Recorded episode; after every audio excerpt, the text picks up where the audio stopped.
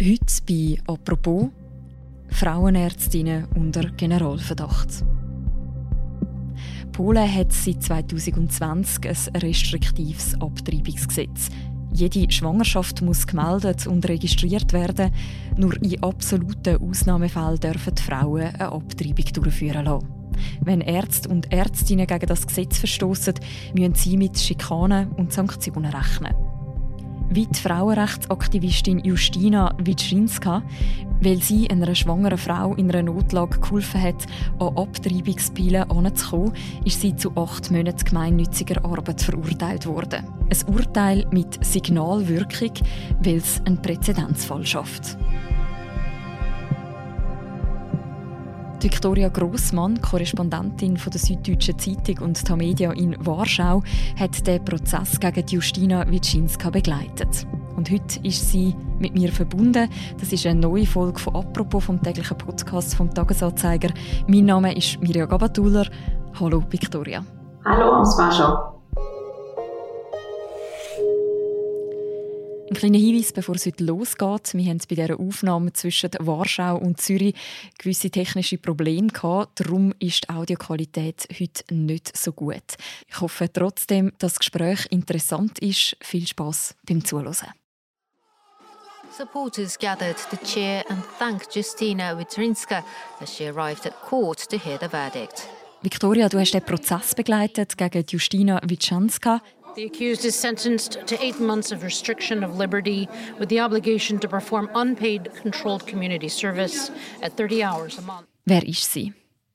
Justina Wiczanska ist eine Aktivistin, die sich hier in Polen seit 16 Jahren dafür einsetzt, dass Frauen eine Abtreibung durchführen können. Und zwar ist das einfach so eine Anlaufstelle von Freiwilligen. Man kann da anrufen, man kann sich beraten lassen und diese Aktivistinnen helfen den polnischen Frauen auch zum Beispiel Abtreibungsmedikamente zu erhalten. Die kann man in Polen nicht kaufen. Die muss man sich aus dem Ausland bestellen. Oder sie haben auch Adressen, wohin sie sich im Ausland wenden können, wenn der Eingriff eben bei einem Arzt oder einer Klinik vorgenommen werden soll. Und diesen Verein, den sie da gegründet hat, der heißt Aborcini Dream Team quasi Abtreibungsstream-Team ist ein etwas salopper Name. Aber sie arbeiten auch mit, mit anderen Organisationen zusammen in Deutschland, in Spanien, haben da einfach so ihre Wege, den, den Frauen zu helfen. Es ist aber wirklich eben auch eine, eine Beratung.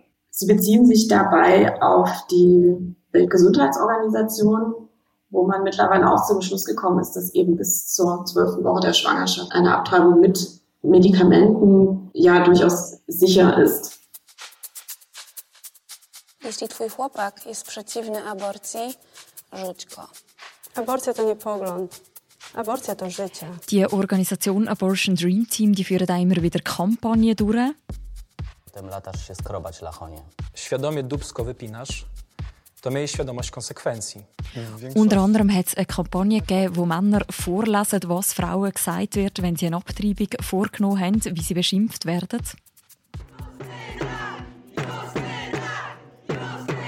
Supporters gathered to cheer and thank Justina Witrinska as she arrived at court to hear the verdict. Gegen die Aktivistin, gegen Justina Witschinska, ist am 23. März in Warschau ein Urteil ausgesprochen worden.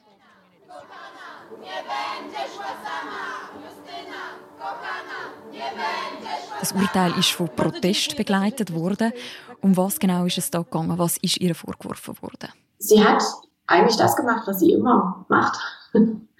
Sie hat den Anruf einer Frau angenommen, die in einer Partnerschaft lebte, schon ein Kind hatte, schwanger war und aber angab, sie hätte eine, einen gewalttätigen Mann, sie wolle mit ihm nicht noch ein Kind haben. Und das war zu Beginn der Pandemie, das war so Februar, Ende Februar oder März äh, 2020. Und wie gesagt, normalerweise sagt man dann den Frauen, ihr könnt euch da und dort diese Medikamente aus dem Ausland bestellen. Aber in der Pandemie funktionierte das nun alles nicht so gut mit der Post und es ist ja auch wirklich eine Frage von, von, von Tagen, dass man die Medikamente bekommt. Und dann hat sie ihr diese Medikamente geschickt, die sie selber bei sich aufbewahrt hat. Also innerhalb von Polen mit der Post.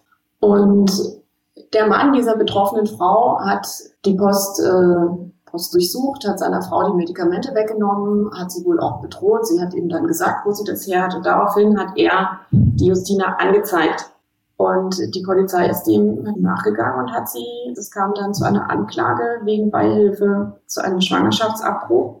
Ich muss dazu sagen, die Frau selbst, die bei sich einen Abbruch vornimmt, ist nicht, macht sich nicht strafbar. Das ist erlaubt. Aber jegliche Art der Beihilfe ist äh, nach dem sehr strengen Gesetz hier verboten. Und vergangenen April begann dann der Prozess, der jetzt im Februar zu Ende ging. Und es ist auch in dem Prozess nochmal deutlich geworden, dass die Frau in einer gewalttätigen Partnerschaft lebte. Und dann muss man noch dazu sagen, die Frau hat die Medikamente überhaupt nie eingenommen. Trotzdem ist Justina Witschinska nachher verurteilt worden. Es kam tatsächlich zu, zu einem Urteil, genau, sie ist eben zu diesen acht Monaten ähm, Sozialarbeit verurteilt worden. Sie hat auch Berufung eingelegt, also es ist quasi noch nicht, noch nicht ganz am Ende. Aber es, es war tatsächlich der erste Fall dieser Art. Es gab es natürlich sehr viel Aufmerksamkeit auch begleitet worden. Und es gab sogar noch einen, einen Nebenkläger, eine fundamental katholische Organisation, Ordo Juris, die hier in Polen äh, sehr stark vertreten ist. Die sind als Nebenkläger aufgetreten, um das ungeborene Leben zu vertreten. Und es ist auch versucht worden, die vom Prozess auszuschließen, aber sie, sie wurden zugelassen und die haben auch eine Haftstrafe gefordert. Theoretisch hätte sie nach dem Gesetz bis zu drei Jahren äh, Gefängnis verurteilt werden können. Ordo Juris hätte ein Jahr Gefängnis tatsächlich gefordert. Hinter dem Urteil stecken ja die polnischen Abtreibungsgesetze. In welchen Fall ist diese Abtreibung erlaubt und in welchen Fall ist sie verboten und kann also auch vor Gericht gebracht werden? Ja, die Abtreibungen sind eben hier wirklich ein, ein sehr stark äh, politisches Thema, mit dem die Regierung auch versucht, sich zu profilieren. Und die rechtsnationale PiS-Regierung hat dieses Abtreibungsgesetz immer weiter verschärft und das ging dann 2020 so weit, dass Abtreibungen eigentlich nur noch in zwei Fällen erlaubt sind. Und das ist äh, im Falle von Inzest, Vergewaltigung, Missbrauch. Dann darf die Frau das angeben, dass sie das, das Kind nicht haben möchte. Und wenn das, das Leben der Schwangeren in Gefahr ist. Aber ausdrücklich ist die Abtreibung nicht mehr erlaubt, wenn der Fötus Missbildungen hat, auch schwere Missbildungen. Auch in dem Fall muss die Frau das Kind bekommen. Was bedeutet das Gesetz für Frauen in Polen? Ich habe oft gehört, wenn ich mich äh, entweder mit den Aktivistinnen unterhalten habe, auch, aber auch mit, mit Ärzten, die sagen, es ist eigentlich eine große Unsicherheit und auch Politiker, die mit diesem Gesetz unzufrieden sind, sagen, das hätte eigentlich eher dazu geführt, dass die Frauen sich nicht mehr trauen, schwanger zu werden dass sie das äh, Vertrauen auch in die Ärzte verlieren, dass sie Angst haben, dass ihnen nicht geholfen wird, dass sie eben ja ein Kind bekommen müssen, das am Ende vielleicht noch nicht mal lebensfähig ist und auch davor, dass auch die Ärzte eigentlich zu viel Angst haben, einzugreifen, falls eben vielleicht wirklich eine Gefahr für, für die Mutter besteht. Solche Fälle hat es gegeben. Es hat ja einen Fall gegeben, vorletztes Jahr, wo besonders viel Aufmerksamkeit bekommen hat. Was ist damals passiert? Der erste Fall, der landesweit für großes Aufsehen gesorgt hat, war der Fall einer 30-jährigen Frau aus dem Süden Polens, aus der Nähe von Krakau. Die ist äh, im Herbst 2021 im Krankenhaus gestorben und die hatte eben so eine schwierige Schwangerschaft. Also der Fötus war, war geschädigt Sie ist ins Krankenhaus gegangen, sie hatte schon Fieber. Man hätte ihr eigentlich helfen müssen. Eigentlich hätte man ja das Kind sofort holen müssen. Und es ist aber abgewartet worden, ob das Kind im Mutterleib stirbt. Die Frau war 30 Jahre alt, sie hatte schon ein, eine kleine Tochter, die in die Grundschule geht. Und das war eben der erste Fall, wo man gesagt hat, die, die Ärzte haben solche Angst, sich strafbar zu machen und vielleicht ein Kind abzutreiben, dass sie der Frau nicht zeitig genug geholfen haben. Und das Ganze hat sich dann Anfang 2022 wiederholt. Da ist eine Frau auch an einer Sepsis gestorben, die mit Zwillingen schwanger war, die nacheinander im, im Mutterleib gestorben waren. Und das waren eben so Fälle, wo man seither endgültig sagt, also irgendwie ist dieses, wissen die Ärzte auch nicht mehr, wie sie sich eigentlich verhalten sollen und sie haben einfach zu große Angst vor der Strafverfolgung. Die Angst vor der Ärztinnen und Ärzte, was droht ihnen denn für Konsequenzen, wenn sie eine Abtreibung unterstützen? Das geht eben auch wieder hin zu diesen langen Haftstrafen eigentlich als Arzt. Man darf dann äh, auch nicht mehr arbeiten. Aber natürlich möchte niemand gerne so eine Haftstrafe oder so einen Prozess riskieren, wie es jetzt eben diese Aktivistin getan hat, die ja wirklich sehr, sehr offen damit umgeht und auch im Gericht, vor dem Gericht immer wieder gesagt hat, sie würde das immer wieder tun, weil sie das einfach als ihre Aufgabe begreift.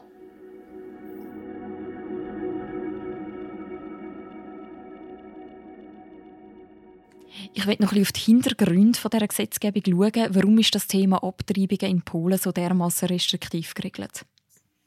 Tja, das Jetzt kann man sich fragen, warum diese, dies so dermaßen stark eben auch auf die katholische Kirche und auch auf Udo Juris da eingeht. Es ist ja so, Abtreibungen sind in Polen erlaubt gewesen im kommunistischen Regime. Das ist zum Beispiel auch in der DDR so gewesen. Es war in vielen sozialistischen Ländern so. Und nach dem Ende dieser Regimes in den 90er Jahren hat man vielerorts diese Gesetzgebung wieder zurückgenommen. Seitdem sind Abtreibungen eben nicht mehr legal.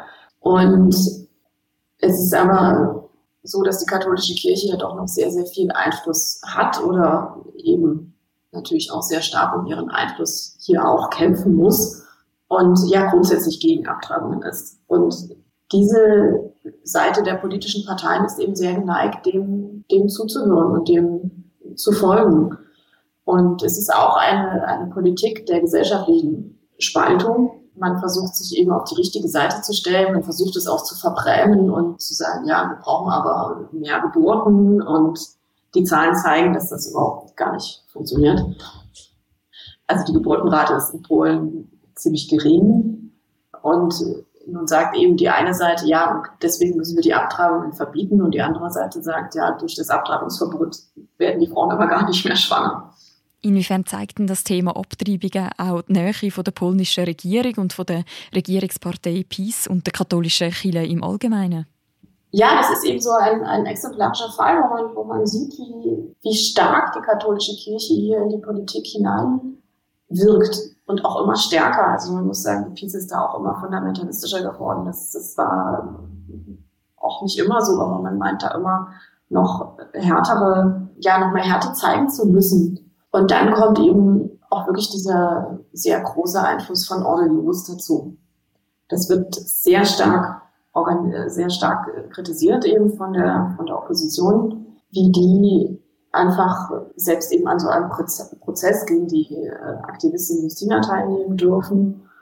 Und die sind auch überall präsent. Also die haben zum Beispiel ist dieser Prozess gegen Justina jedes Mal von Demonstrationen der einen und der anderen Seite begleitet worden. Es gab also immer Anhänger, Männer und Frauen von Justina, die also für sie demonstriert haben. Und es gab immer die andere Seite und Ordo Juris, die kommen dann da immer mit so großen Lastwägen und großen Schautafeln, auf denen wirklich ganz furchtbare, blutige Bilder von zerstückelten Föten zu sehen sind. Und damit fahren die teilweise eben auch durch die Städte und stellen sich da auf die Marktplätze, um eben gegen Abtreibungen zu demonstrieren.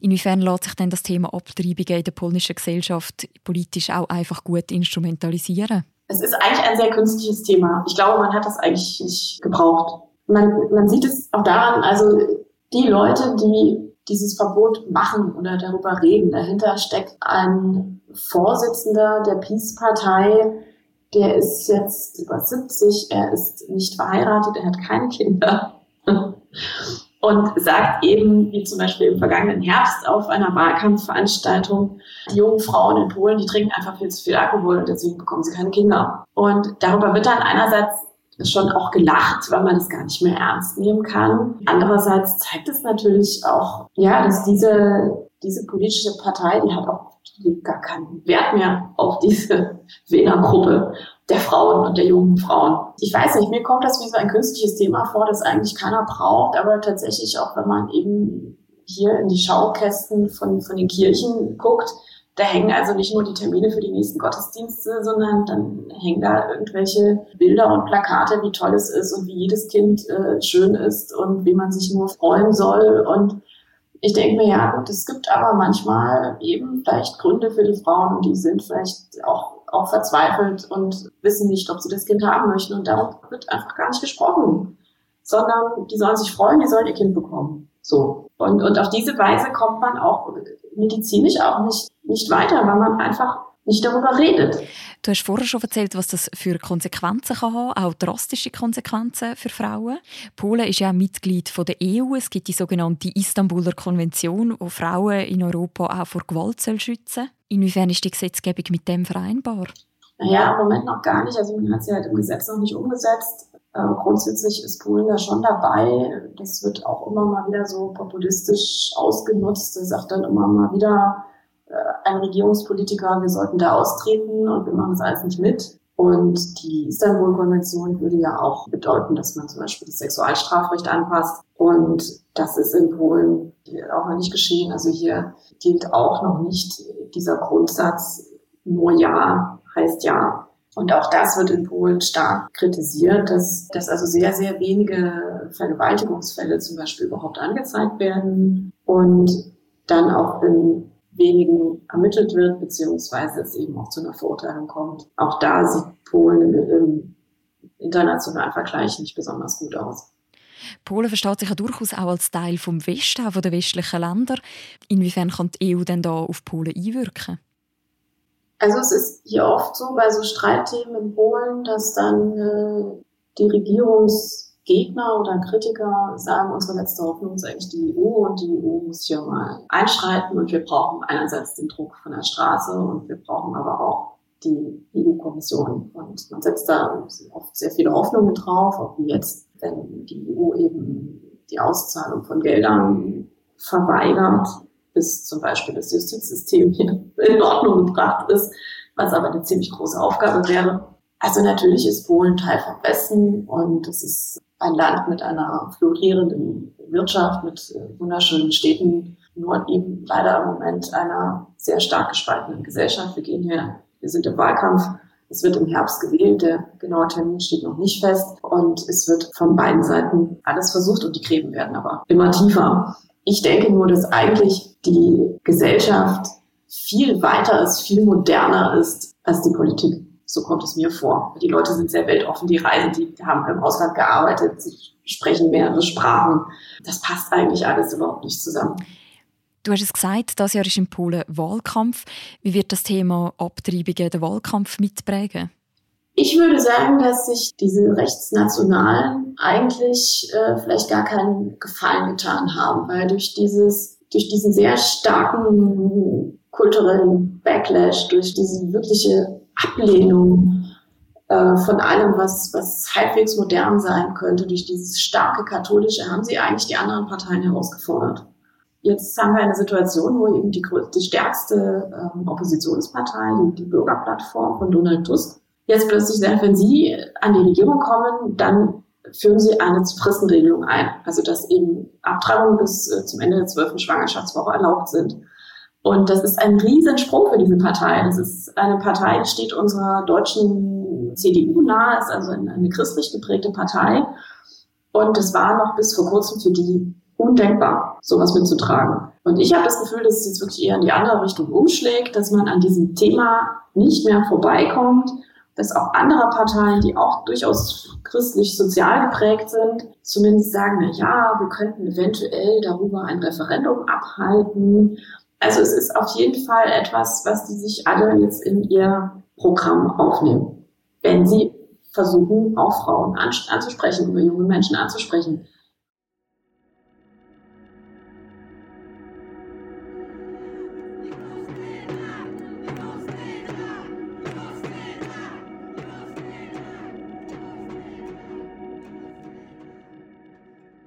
Ich möchte nochmal zurückkommen auf den Fall Justina Wiczynska. Sie ist verurteilt worden. Ist das letzte Wort jetzt schon gesprochen?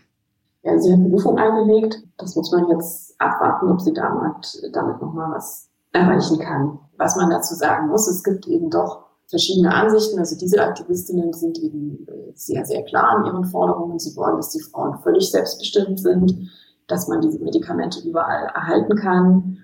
Also auch da gibt es natürlich andere Töne. Es gibt dann auch Frauenärzte, die sagen, also das geht ihnen jetzt eigentlich zu weit, ein bisschen Beratung wäre schon schön. Und man weiß doch auch gar nicht, wenn diese Medikamente irgendwo aus dem Ausland geschickt werden, ob das alles, ob das alles sicher ist. Legalisierung ist gut, aber vielleicht trotzdem ein bisschen mit medizinischer, mit ärztlicher Begleitung. Der Fall hat ja auch eine gewisse symbolische Wirkung. Er wird auch schon als Präzedenzfall beschrieben. Wird das zu einer Einschüchterung führen? Wird das Bewegung gegen die restriktiven Abtreibungsgesetze in Polen ausbremsen? Also eingeschüchtert erscheinen mir diese Frauen überhaupt nicht. Im Gegenteil.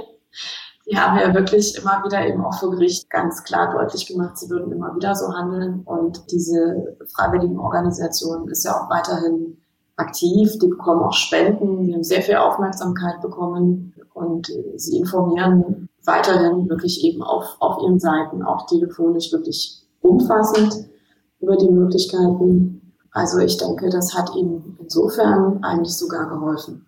Und natürlich auch international hat es eine sehr große Aufmerksamkeit gegeben. I believe in helping others when they are asking for help in despair and struggling for freedom, which is a necessity. It is an aspect of humanity that I will not give up on or be ashamed of. Danke vielmals, Victoria, für die Einordnungen. Ja, danke für die, für die Gelegenheit. Wer noch mehr zu dem Thema Abtreibungsrecht in Polen will lesen, wir verlinken auch noch passende Beiträge im Beschreib zu dieser Episode. Unter anderem auch die Geschichte von einer Frauenärztin in Stettin, die selber auch Schikanen durch die polnischen Behörden erlebt hat. Und das war die heutige Folge vom Podcast «Apropos» vom Tagesanzeiger. Die nächste Folge von uns, die hören ihr morgen wieder. Bis dann, macht's gut. Ciao miteinander.